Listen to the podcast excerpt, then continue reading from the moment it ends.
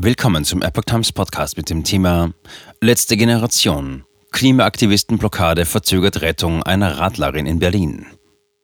Ein Artikel von Epoch Times vom 1. November 2022.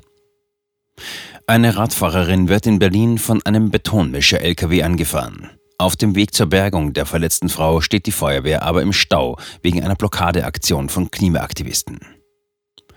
Eine Verkehrsblockade von Klimaaktivisten hat in Berlin nach Angaben der Feuerwehr die Rettung einer lebensgefährlich verletzten Radfahrerin massiv verzögert.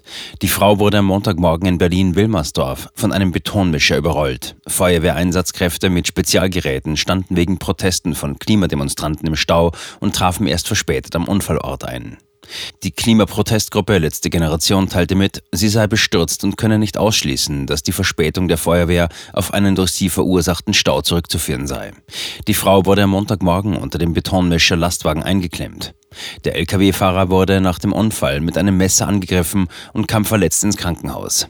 Er wurde nach Angaben einer Polizeisprecherin von einer unbekannten Person attackiert, als er ausstieg, um nach der Frau zu schauen.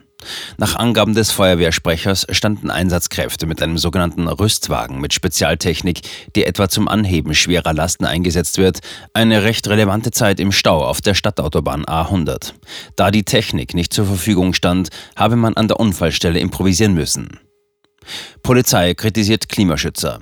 Die Gewerkschaft der Polizei GdP kritisierte die Blockadeaktion der Klimaschützer scharf. Spätestens jetzt sollte man sich mal vom Märchen des harmlosen Protests verabschieden. Wer Verkehrswege blockiert, riskiert und behindert die Handlungsfähigkeit der inneren Sicherheit und nimmt auch bewusst in Kauf, dass Menschen in Not länger auf Hilfe von Polizei und Feuerwehr warten müssen, sagte Sprecher Benjamin Jendro. Berlins regierende Bürgermeister Franziska Giffey sagte, es sei jetzt Aufgabe der Polizei und der Gerichte zu klären, inwieweit die Aktivisten eine Schuld daran trügen, dass dem Unfallopfer nicht schneller geholfen werden konnte. Bundeskanzler Olaf Scholz appellierte an die Klimaaktivisten, ihre Aktionen dürften nicht zur Gefährdung anderer beitragen.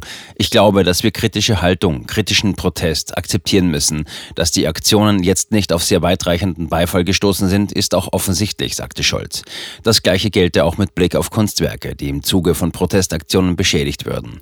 Aktivisten der letzten Generation hatten vor rund einer Woche im Potsdamer Museum Barberini ein mehr als 100 Millionen Euro teures Gemälde mit Kartoffelbrei beworfen.